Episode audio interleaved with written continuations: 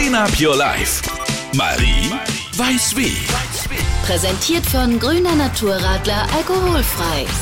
Heute gibt es ein paar Tipps zum Thema Glasmüll, denn viele wissen nicht, sollen sie mit oder ohne Deckel entsorgen? Dürfen Trinkgläser überhaupt in den Altglascontainer?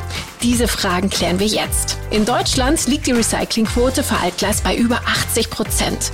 Um altes Glas zu recyceln, wird es eingeschmolzen. Die Scherben verbinden sich dann zu einer Glasmasse, aus der dann neue Gläser produziert werden. Das funktioniert aber nur, wenn das gesammelte Glas den gleichen Schmelzpunkt hat, also bei der gleichen Temperatur flüssig wird. Und bei Trinkgläsern und Flaschen ist das nicht der Fall. Deswegen dürfen Trinkgläser, Spiegel oder Fensterglas nicht im Altglascontainer landen. Und wenn ihr Marmeladengläser entsorgt, dann am besten ohne Deckel. Es ist zwar nicht verboten, die Deckel draufzulassen, aber es ist nicht ideal.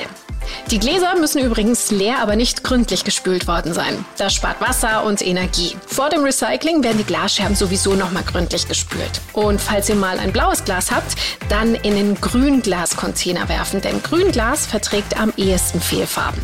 Es lohnt sich wirklich genau zu trennen, denn Glas ist zu 100% unendlich oft recycelbar. Und da freut sich die Umwelt.